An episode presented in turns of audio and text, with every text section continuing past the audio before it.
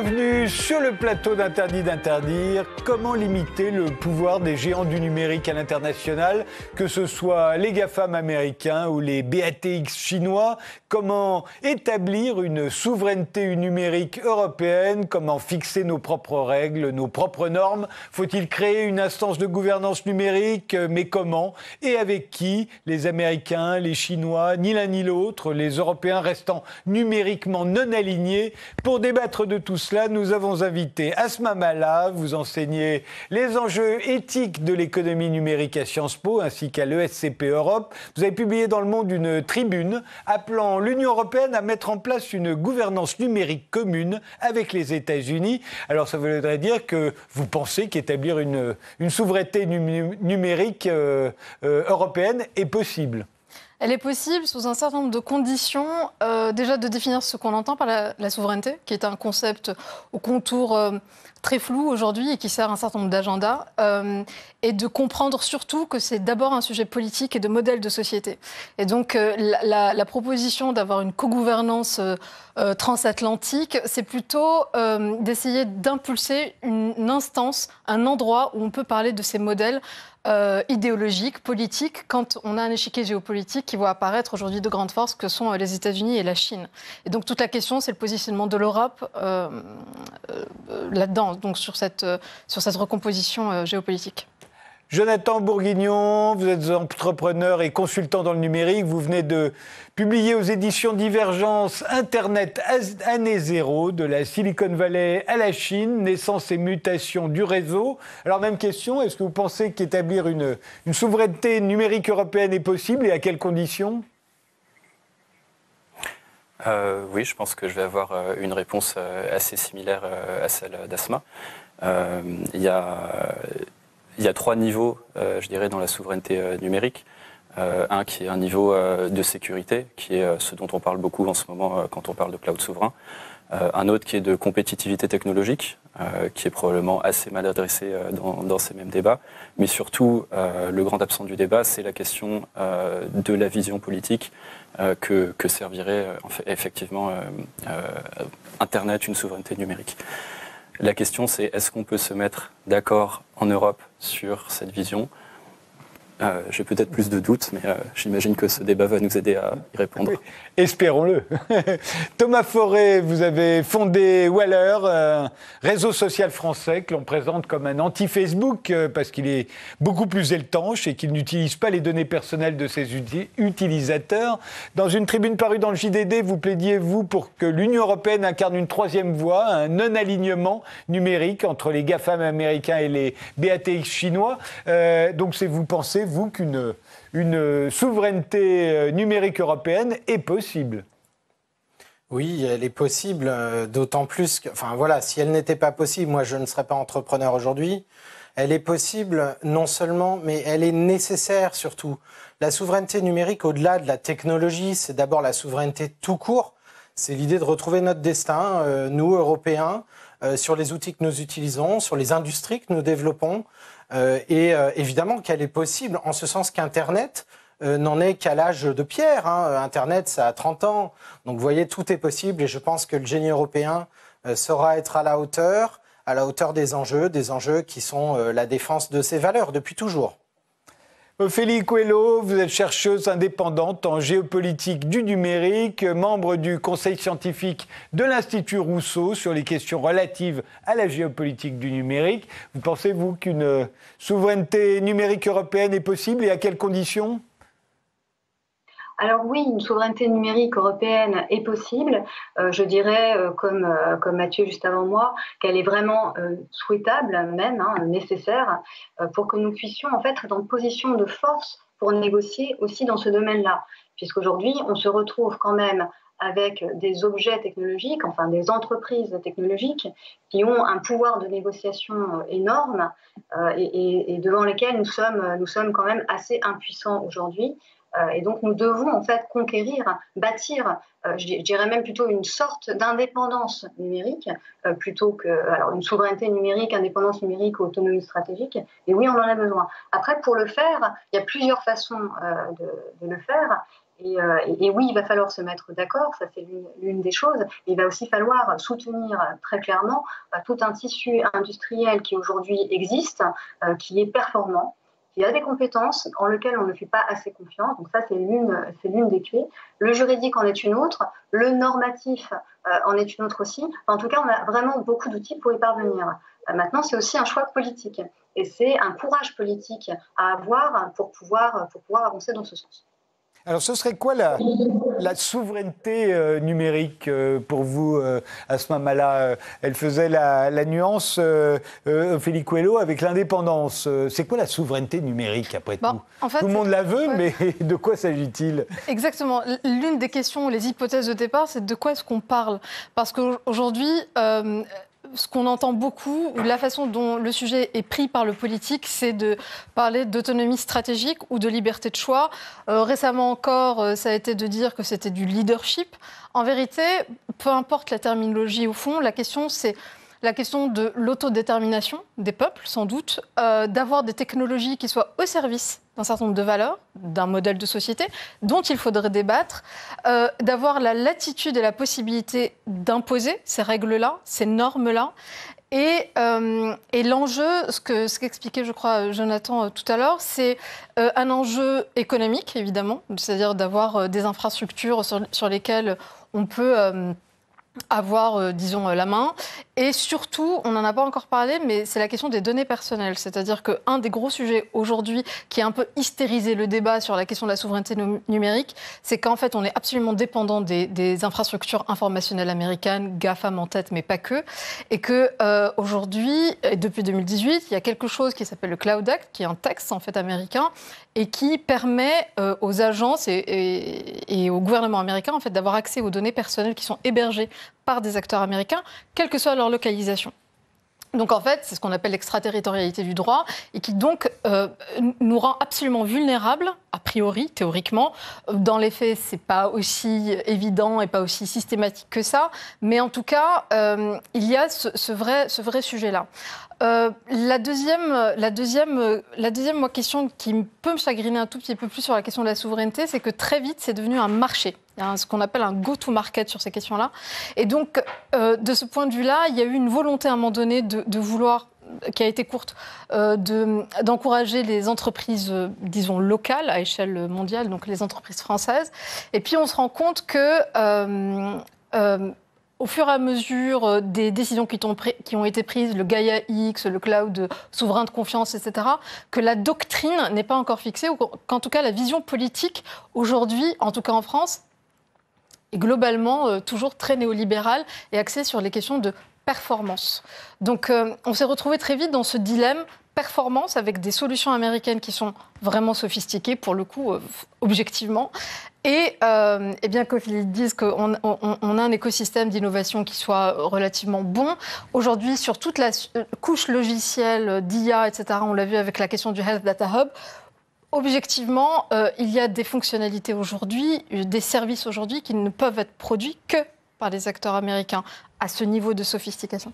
Donc, euh, on s'est retrouvé dans ce dilemme, ou l'exécutif s'est retrouvé dans ce dilemme entre performance, maximisation de la performance, logique très néolibérale en fait, et ben, compétitivité du, du, tissu économique français. Et donc, ils ont fait une espèce de choix entre deux, à dire, ben, en fait, on va complètement neutraliser les questions d'extraterritorialité du droit en, commercialisant les solutions américaines, mais via finalement des acteurs français. Euh, et enfin, le dernier élément de réponse, c'est que l'autre chose, moi, qui peut me, qui, peut me chagriner encore un tout petit peu, c'est le fait qu'on est très vite restreint à la question de la souveraineté à simplement la question technique du cloud. Or, je le répète, c'est vraiment une question politique, c'est une question idéologique, c'est une question de, choix de société. Et la question de la souveraineté n'est pas que être ou ne pas être un clouder français, c'est aussi la question des réseaux sociaux. Aujourd'hui, toute la question de la désinformation, de l'autonomie démocratique en tout cas, ou de la vivacité démocratique, quand on a des plateformes essentiellement américaines qui sont capables de bannir des hommes politique, on a eu tout le scandale Cambridge Analytica, etc., pose la question de, de, la souveraineté. Alors non pas de l'État, mais des peuples. Alors Jonathan Bourguignon, la souveraineté, ce serait quoi?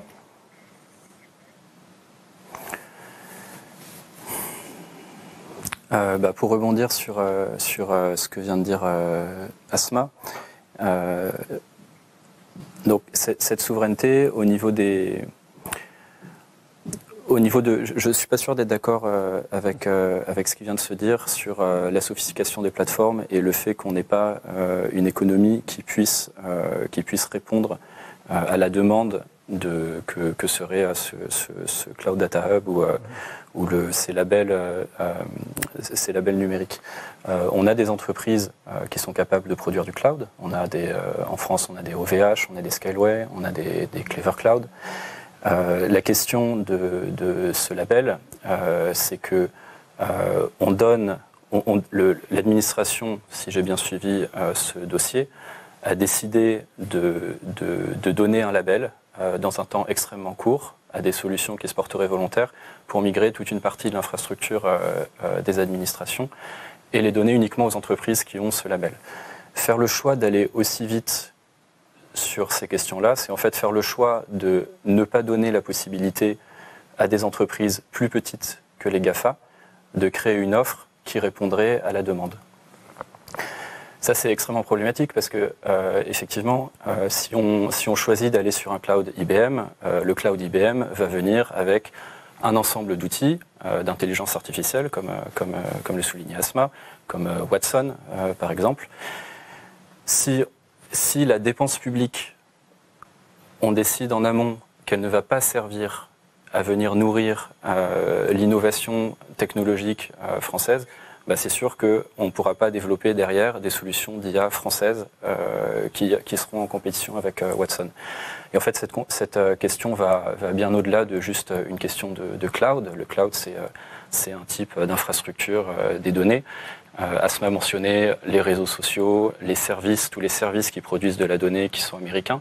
On peut aller euh, plus bas aussi. Il y a aussi euh, les technologies du réseau, les réseaux eux-mêmes, les couches qui fournissent le réseau, les gros tuyaux, parce que Internet jusqu'à présent c'était essentiellement des gros tuyaux. C'est en train de devenir aussi des flottes satellitaires produites par l'américain Starlink ou par Amazon et son projet Kuipers.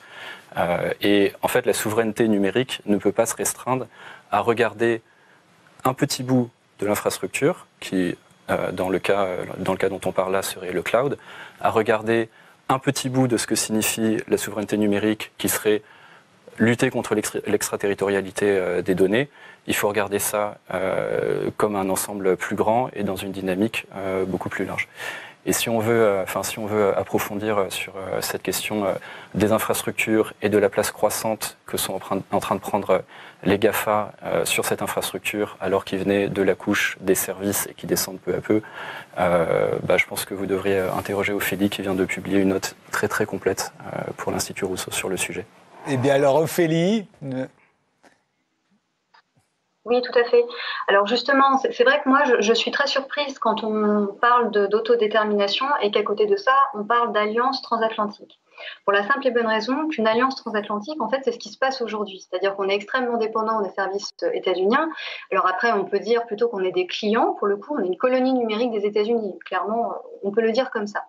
Bon, euh, quand on parle de détermination, ça voudrait dire qu'on ne serait pas euh, dépendant du coup d'infrastructures à la fois logicielles ou socles. Or, aujourd'hui, les GAFAM, que moi j'aime bien plutôt appeler les big tech, prennent une part euh, de plus en plus importante sur les infrastructures, comme les câbles sous-marins, par exemple. Les câbles sous-marins, c'est plus de 90% euh, de, l'activité numérique aujourd'hui. Hein. Ça passe pas par le ciel, hein, ça passe bien par les océans.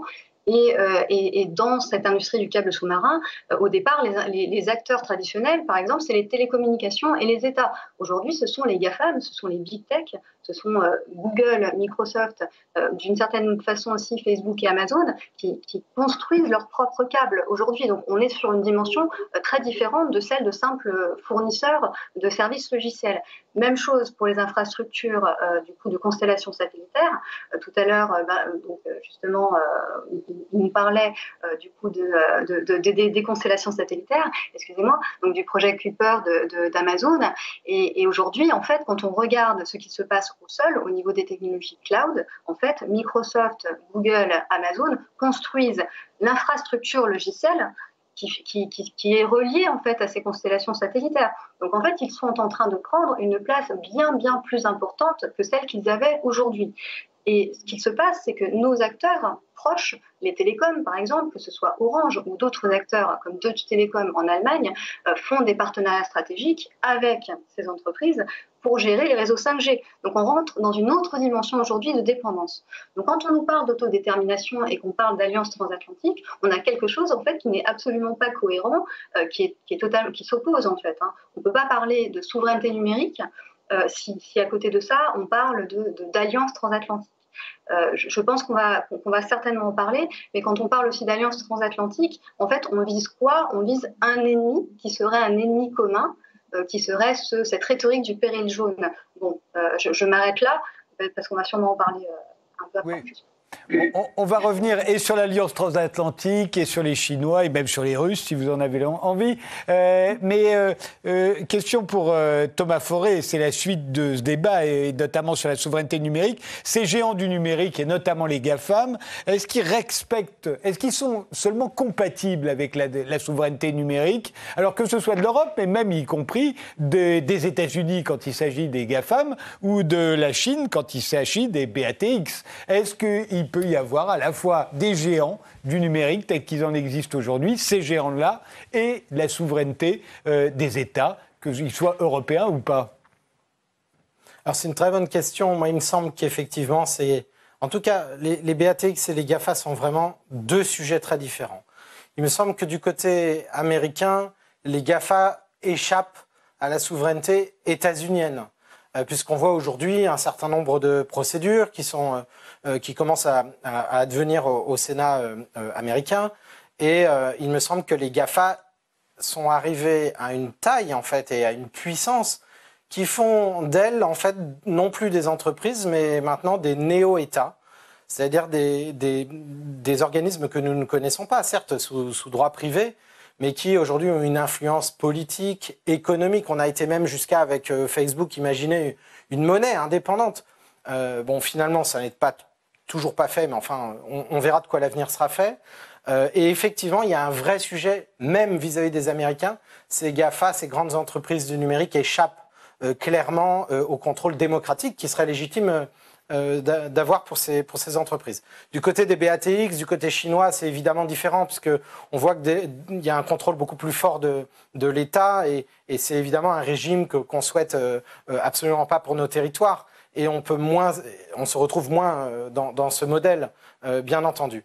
Ce qu'on peut dire, en tout cas, nous, les Européens, c'est que euh, cette souveraineté, elle nous échappe totalement. Moi, c'est vrai que je vous écoutais avec beaucoup, beaucoup d'attention. Asma, vous avez évoqué un sujet très important, c'est cet aspect intimement politique de vision politique qui manque cruellement à nos décideurs européens aujourd'hui. moi, je pense qu'effectivement, il faut que nous réussissions à construire une puissance en Europe, pas seulement euh, en France, en Allemagne, en Espagne, etc., mais, mais, mais véritablement une politique euh, de souveraineté numérique. Mais comme il est difficile de se dire on a déjà loupé les premières étapes, moi je crois que c'est ça le, un des sujets euh, qui, qui, nous empêche d'avoir cette, cette politique numérique aujourd'hui. on se dit sans cesse on va être les meilleurs sur l'intelligence artificielle, puis après, on se dit on va être les meilleurs sur la blockchain. Puis maintenant, on se dit on va être les meilleurs sur, sur le quantique. Euh, en réalité, je pense que tout ça manque de vision long terme. Alors, est-ce que c'est dû au fait que les mandats sont extrêmement courts maintenant euh, euh, auprès de nos dirigeants? Peut-être, hein. mais ce qu'il faudrait, c'est, à mon sens, se dire que il, faut arrêter d'essayer de rattraper le retard. Il faut essayer de construire. et nous, c'est ce qu'on essaye de faire, nous, les entrepreneurs, c'est de dire on rebâtit à zéro. On rebâtit à zéro des infrastructures, on rebâtit à zéro du logiciel. Et je pense que là, alors évidemment, moi, je ne pourrais pas m'exprimer nom de, gens qui gèrent des infrastructures ou, du réseau purement, mais, en tout cas, le logiciel, je crois que c'est le grand oublié euh, en réalité de la dite stratégie qui nous a été proposée par le gouvernement euh, sur ce cloud de confiance. Alors pour ceux qui ne savent pas, c'est l'idée, effectivement, on, l'a dit, d'héberger euh, des données sécurisées au sein d'infrastructures hébergées en France, mais on nous dit que c'est le logiciel américain qui va primer. Et ça, c'est un grand problème parce que c'est tirer un trait sur l'ensemble de ceux qui font aujourd'hui du software, du logiciel en France, en Europe, et qui sont, euh, voilà, tout simplement oubliés de cette stratégie.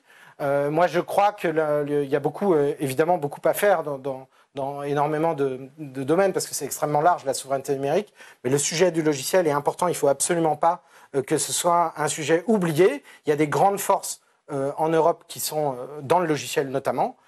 Et à mon sens, il faut rebâtir, puisqu'on n'a pas été capable euh, de, bâtir à nouveau, enfin voilà, euh, depuis le départ, ces technologies qui aujourd'hui sont outre-Atlantique ou en Asie.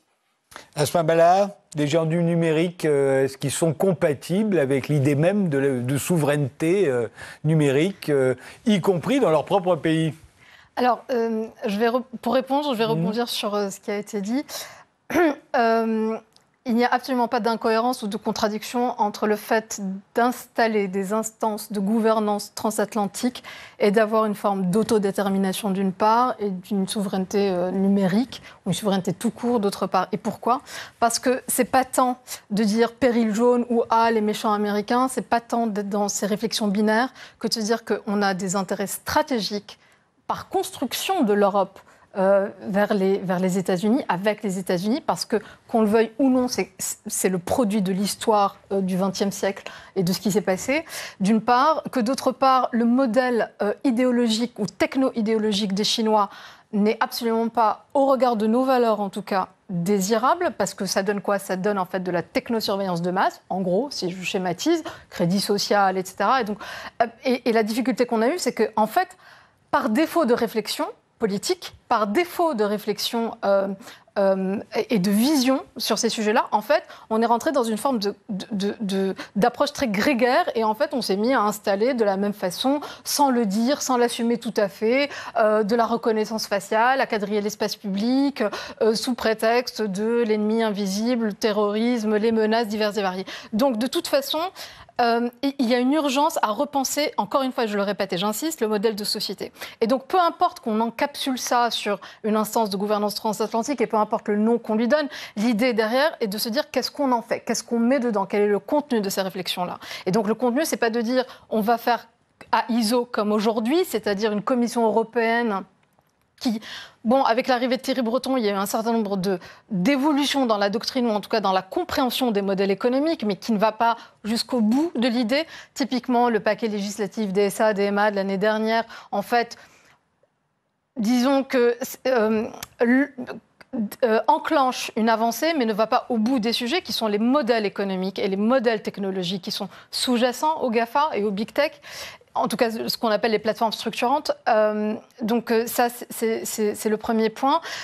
Et moi, ce que je dis en tout cas, c'est qu'il est assez urgent qu'à un moment donné, on commence à se parler avec les États-Unis.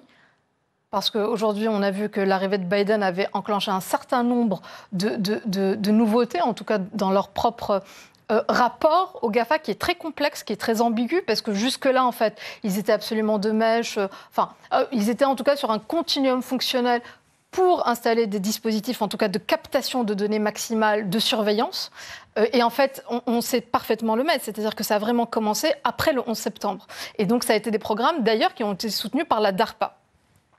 Euh, donc, euh, il y a ça. Et puis, depuis quelque temps, en tout cas depuis son arrivée, mais pas tellement par amour des valeurs démocratiques que par tension de son économie domestique et, des difficultés qu'il a, en fait, commence à se dire, bah, en fait, tout ce qui est antitrust, euh, Thomas, Thomas, Thomas l'évoquait, euh, toutes, les, toutes les actions qu'il y a eu, les nominations euh, à l'autorité de la concurrence américaine avec des professeurs économistes et droits de la Columbia qui sont plutôt réputés pour être sur des lignes assez radicales par rapport au GAFA. À un moment donné, Elisabeth Warren qui, qui le démantèlement des GAFA. Bon, donc en fait, aux États-Unis, c'est un peu le pharmacone, c'est-à-dire que vous avez un peu le poison et le remède, en tout cas dans la sphère académique, et c'est ça, c'est vers ça en tout cas qu'il faut tendre, et c'était ça aussi l'objet de ma tribune, c'est de dire qu'en fait, il se passe aujourd'hui des choses dans la sphère politique et académique américaine qui sont très intéressantes à regarder, et sur lesquelles l'Europe a tout intérêt à s'amarrer pour faire avancer ça. Et donc avancer ça, le ça, c'est quoi?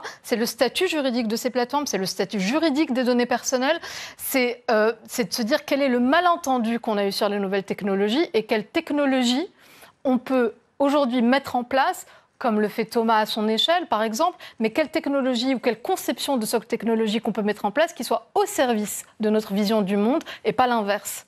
Donc en fait, euh, la tribune ou, euh, ce, que je, ce que je raconte dedans, pardon, c'est plutôt de dire parlons-nous et puis il y a de toute façon urgence à ce que on garde une forme, chez nous en tout cas en Europe, de leadership normatif. Et il se trouve que même là-dessus, on est mis en difficulté par les États-Unis. Euh, quand il a fait sa tournée récemment, Biden, il a clairement explicité le fait que aujourd'hui l'enjeu par rapport à la Chine, c'était bien une course idéologique et non pas technologique, et donc normative. Et or, jusqu'à présent, l'Europe était plutôt réputée, on l'a vu avec le RGPD, etc., comme étant un peu le fer de lance de, ces, de ces, aspects-là, juridiques et de droit international. Donc l'idée, c'est de garder au moins cette force-là comme axe différenciant, plus par ailleurs la question du marché unique, qui est un vrai, un vrai actif euh, pour, pour l'Europe, pour peser. Après, je terminerai là-dessus, euh, là où Thomas a aussi raison, c'est que euh, toute la question de la souveraineté, c'est de se dire bah, quelle souveraineté Est-ce que c'est un souverainisme et un repli sur soi ou est-ce que c'est une souveraineté solidaire dont on redéfinit les contours et à partir de là, quelle échelle d'action? Et l'échelle d'action, elle est triple. Elle est locale, elle est nationale et puis elle est globale. On fait une pause, on reprend ce débat.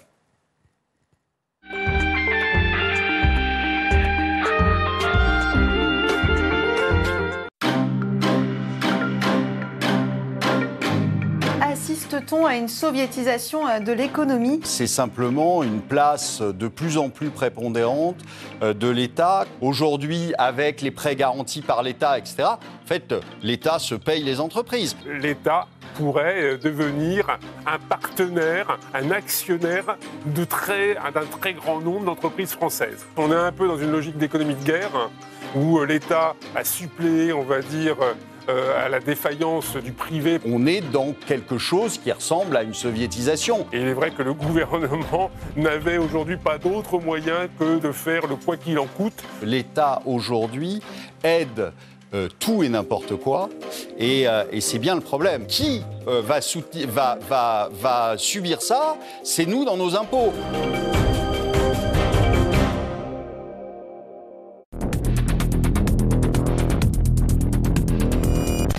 Au carrefour d'une pollution insupportable et d'une nécessité technologique absolue.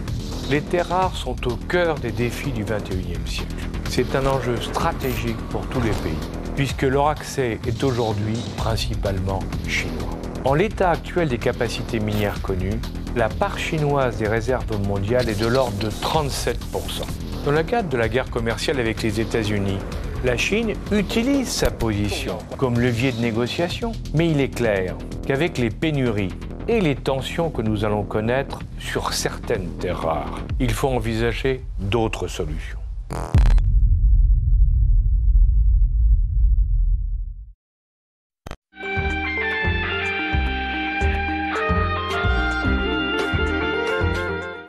Reprend ce débat sur la souveraineté numérique européenne avec euh, Asma Mala, avec Jonathan Bourguignon, Thomas Forêt et Ophélie Coelho.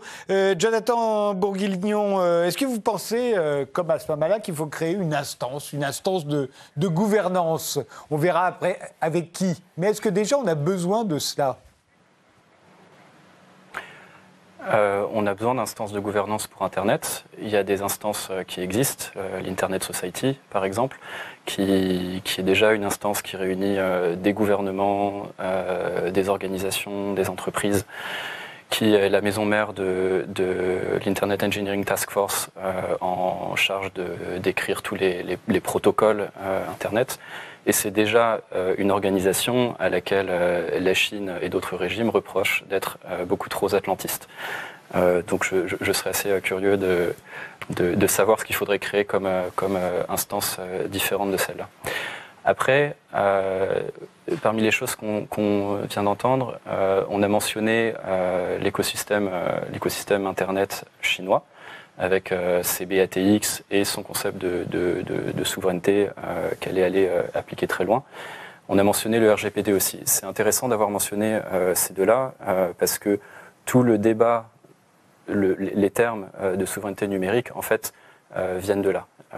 autour, de, autour de 2012 en France, puis en Europe, on a commencé à parler de souveraineté numérique et ça, ça s'est transmis, ça s'est traduit par la mise en place de ce règlement général pour la protection des données qui visait, qui, qui interprétait la notion de souveraineté numérique comme les données de citoyens européens doivent être logées en Europe et doivent être sous contrôle euh, des utilisateurs avec euh, du coup tout un tas d'interfaces de, euh, qui se sont mis à polluer depuis quelques années vos écrans, où chaque fois que vous visitez un site web, on vous demande est-ce que vous consentez, est-ce que vous consentez pas, on vous le redemande dix fois, etc.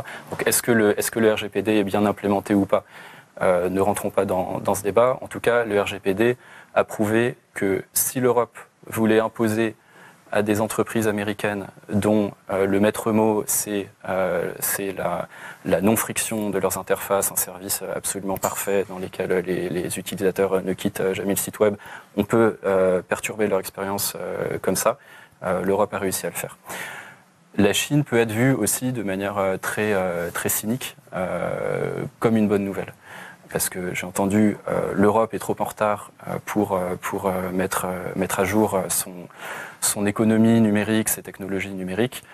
je pense que l'Europe n'est pas aussi en retard technologiquement que l'était la Chine il y a 20 ans, sauf qu'en 20 ans, en déclarant de manière très nette ce que la Chine voulait faire avec son Internet, et l'Internet chinois est véritablement à l'image de ce que le Parti communiste chinois veut faire de sa société. Euh, si vous vous référez à, tout un tas de, systèmes euh, politiques, communautaires qui ont été mis en place euh, depuis la révolution culturelle avec les Hukao qui sont, des, dossiers familiaux de planification urbaine, avec le Dangan qui est une espèce de fichier de l'individu qui le suit toute sa vie, qui inclut les notes qu'il reçoit à l'école, les notes que lui mettent ses employeurs, etc. Euh, qui est du coup extrêmement proche euh, de euh, la vision un peu fantasmée qu'on a de ce qu'est le système de crédit social.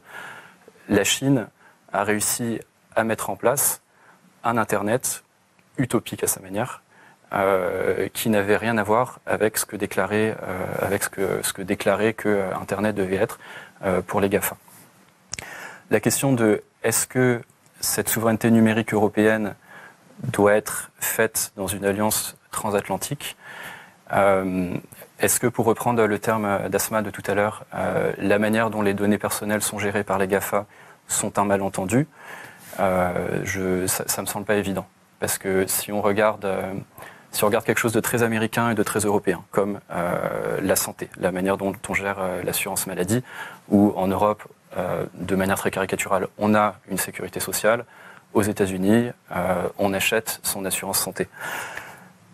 Une assurance santé privée va vouloir vous faire payer un premium selon que vous êtes en bonne santé et elle va récupérer euh, ces indications de toutes les manières possibles. Et ça, ça s'est matérialisé bien avant l'arrivée d'Internet par, euh, des, notations de crédit, par des échanges de données entre banques, entre assurances, entre plein d'entités qui tenaient euh, des, des, registres sur les individus pour savoir si ça allait être de bons payeurs, s'ils seraient en bonne santé, si, etc il me semble que toute l'économie des données qui s'est mise en place euh, à partir de la bulle Internet, par-dessus euh, Google, par-dessus Facebook, est très similaire à ce qui existait déjà dans la société américaine.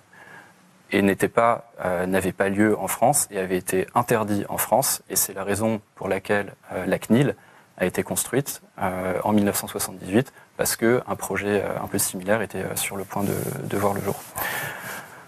Donc, pour résumer, euh, euh, je, me demande quelles seraient les modalités de, cette organisation euh, transatlantique, ce qu'elle apporterait par rapport à, l'Internet Society, et si les États-Unis, comme seul interlocuteur, seraient véritablement le bon interlocuteur pour mettre en place notre propre Internet utopique dans la vision européenne. C'est une question que je vous poserai d'ailleurs dans, un instant. C'est qu'au fond, est-ce qu'il y a tant de points communs que cela entre les États-Unis et l'Europe? C'est la question qu'a l'air de, poser euh, Jonathan Bourguignon. Euh, la parole à, Thomas Forêt. Oui, cette, alliance transatlantique, euh, effectivement, Asma a posé cette tribune qui, qui, pose beaucoup de questions. Euh, ce qui est intéressant, voilà, moi j'ai pas envie d'avoir un avis trop, euh, vous savez, trop binaire, parce que je pense que ces débats, ils méritent d'être élevés un tout petit peu.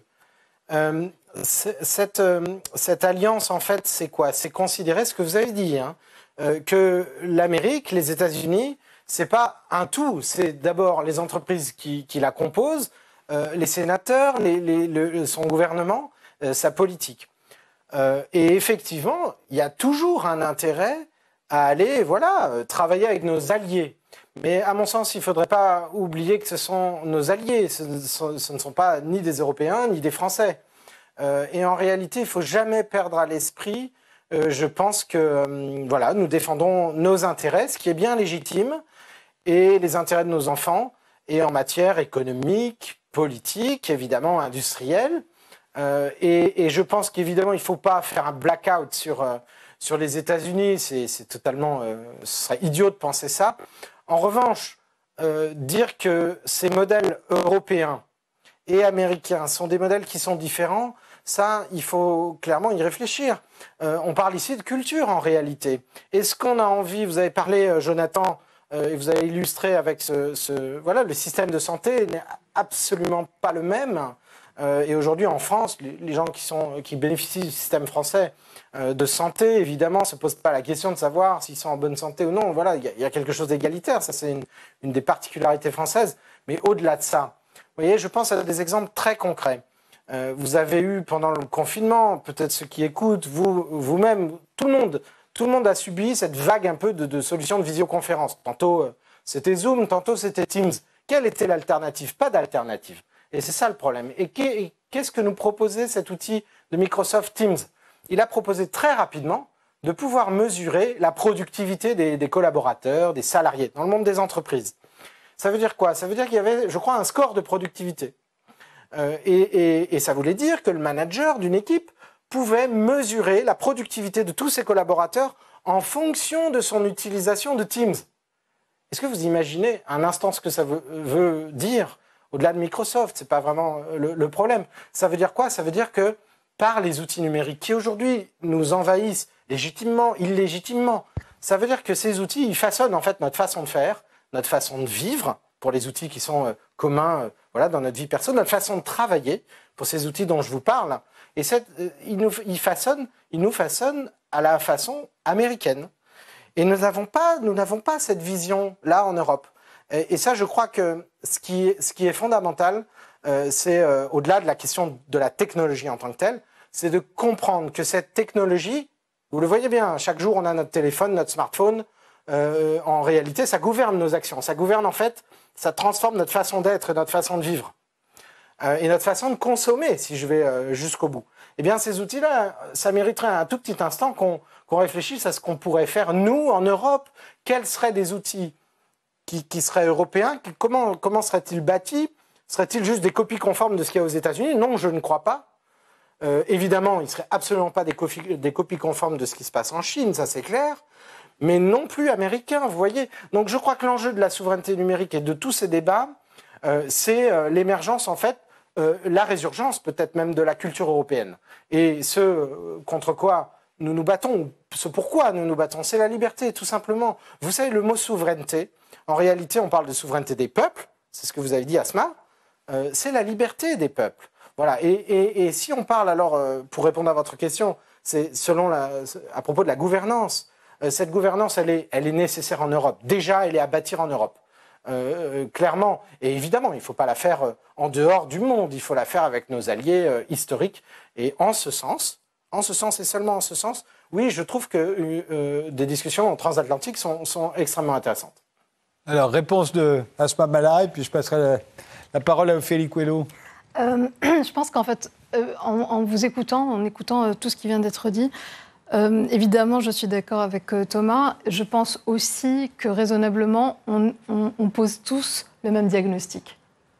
Le diagnostic, c'est qu'on a un problème d'indépendance technologique, politique, et qu'on a un problème de feuille de route. C'est-à-dire qu'aujourd'hui, par défaut de vision politique, la vision politique, qu'est-ce que ça veut dire? Ça veut dire, plutôt que de faire un cloud souverain de confiance, moi que je trouve absolument aberrant, donc je pense qu'on pose tous le même diagnostic.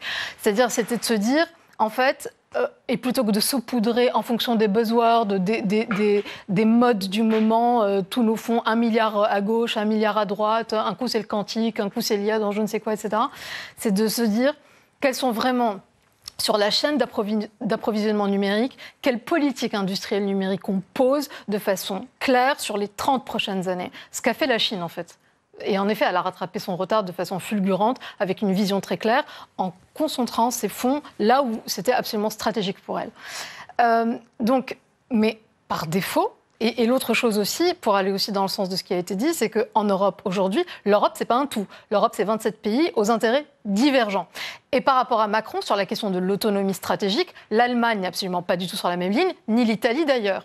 Donc de toute façon, cette phobie américaine est franco-française parce que l'Allemagne n'a a priori pas le même niveau de problème avec euh, son autonomie stratégique à elle, hormis sur la question euh, de la défense et encore. Et puis l'Italie, euh, c'est encore, plus, c'est encore plus neutre, on va dire, comme rapport aux États-Unis à la question de la, souveraineté numérique. Donc c'est un débat qui est très français, malgré tout. Enfin, en tout cas, cette crispation-là est très française.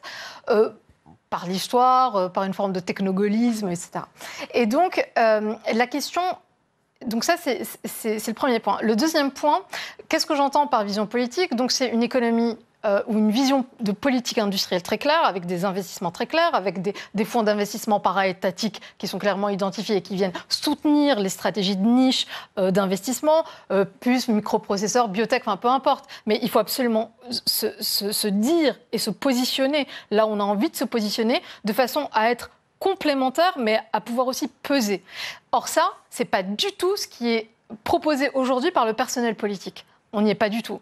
Donc, de deux choses l'une, soit on rêve à une souveraineté dont aujourd'hui on n'a pas les tenants aboutissants, soit on se dit, bah, avec l'existant, avec ce qu'on a, qu'est-ce qu'on peut faire, qu'est-ce qu'on peut imaginer? il se trouve qu'en ce moment, on a un alignement des planètes avec Biden.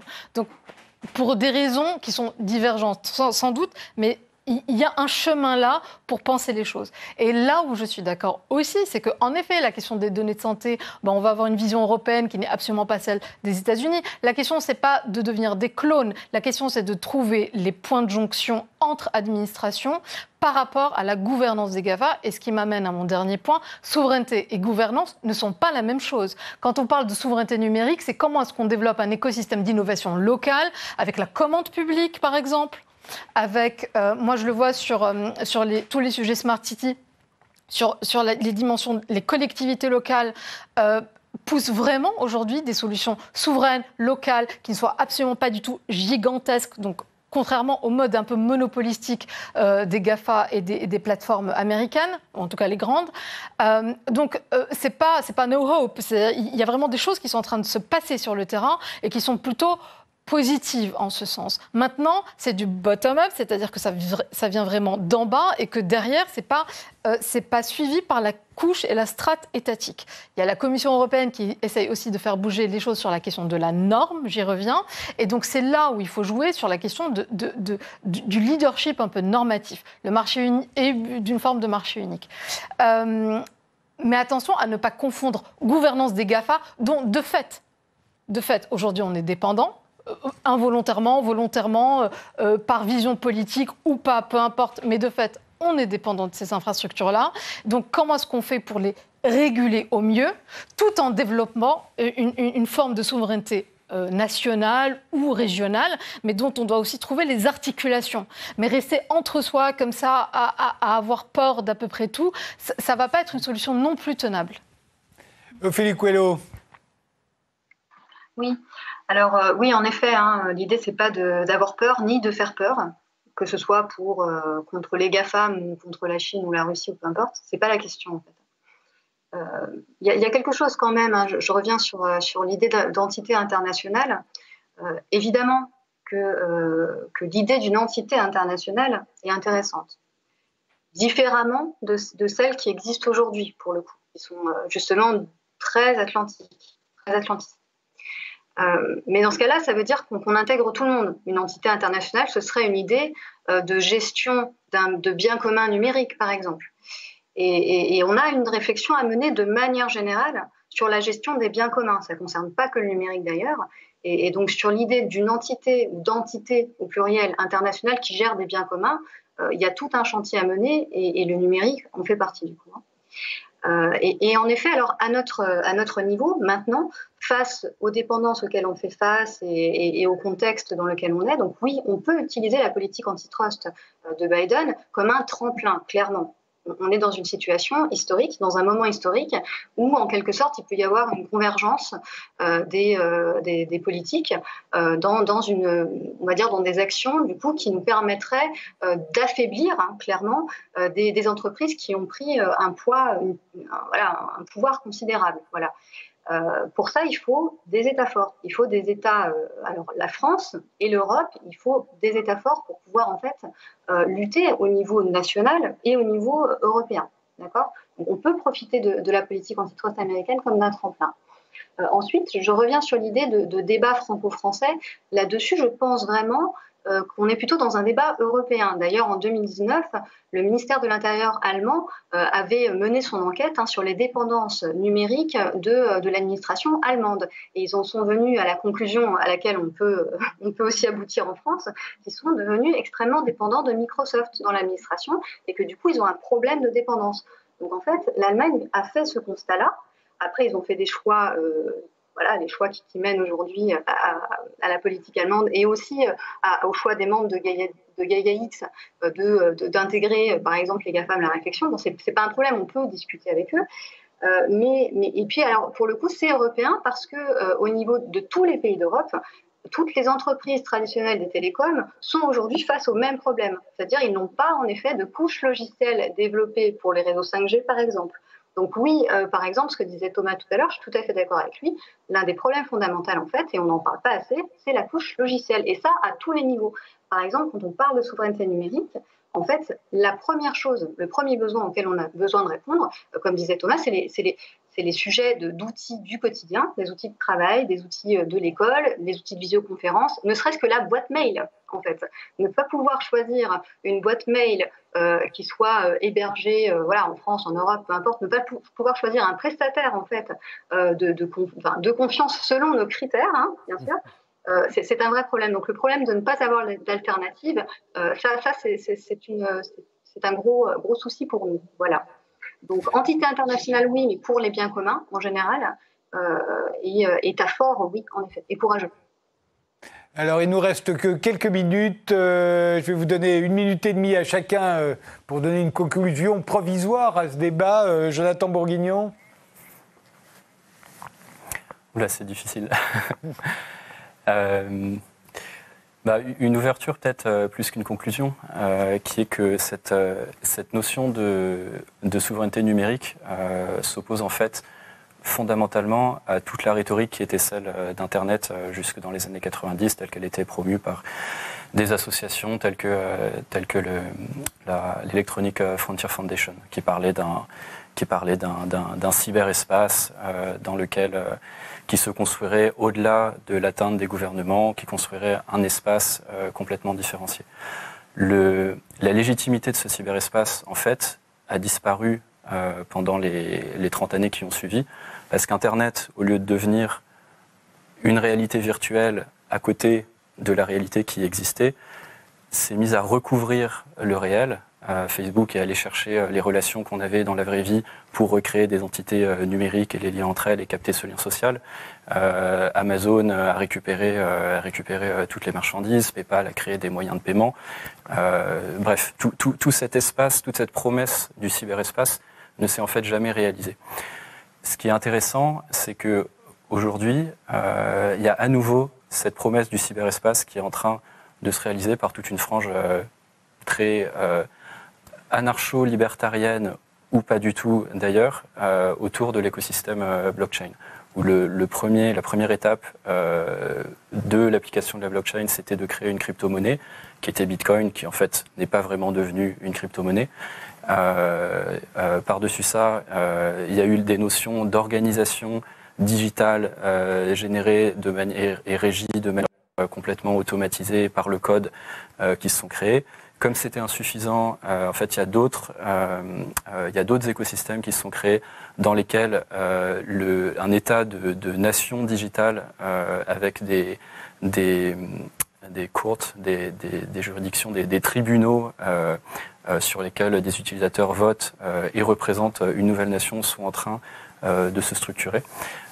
du coup, voilà, mon, mot d'ouverture, c'est peut-être ça, que du coup, il y a toute cette, toute cette question de souveraineté numérique qui est en train euh, de prendre de l'ampleur depuis pas si longtemps, depuis 5 euh, à 8 ans, et euh, l'émergence de la Chine comme, comme superpuissance technologique.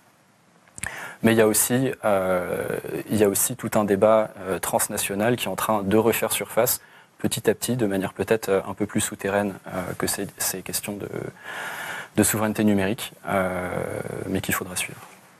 Alors une minute, Asma, Mala euh, alors pour conclure et aussi ouvrir un peu le, sujet, euh, je, pense qu'il y a un problème avec la notion d'innovation technologique. Je pense qu'on a suffisamment innové, que ça a été la course à l'échalote euh, pendant longtemps et c'est un espèce de non-sens, une espèce d'industrialisme bizarre où on court derrière un truc sans finalité, sans fin, dans une absurdité folle. là où en fait il faut commencer à peut-être décélérer un tout petit peu et à se dire mais quelle innovation politique on met en face. Donc en termes d'instance, de gouvernance. Euh, je suis assez d'accord avec ce que disait Ophélie sur la question de euh, oui, les biens communs, oui, l'ouverture, oui, la participation citoyenne aussi, si tout le monde a bien lu la tribune. Il ne s'agissait pas de dire Ah, vive les États-Unis, il s'agissait de dire comment co-construire avec les États-Unis, donc dans un corpus de valeurs occidentales, un modèle démocratique technologique, une démocratie technologique en, fait, en vérité.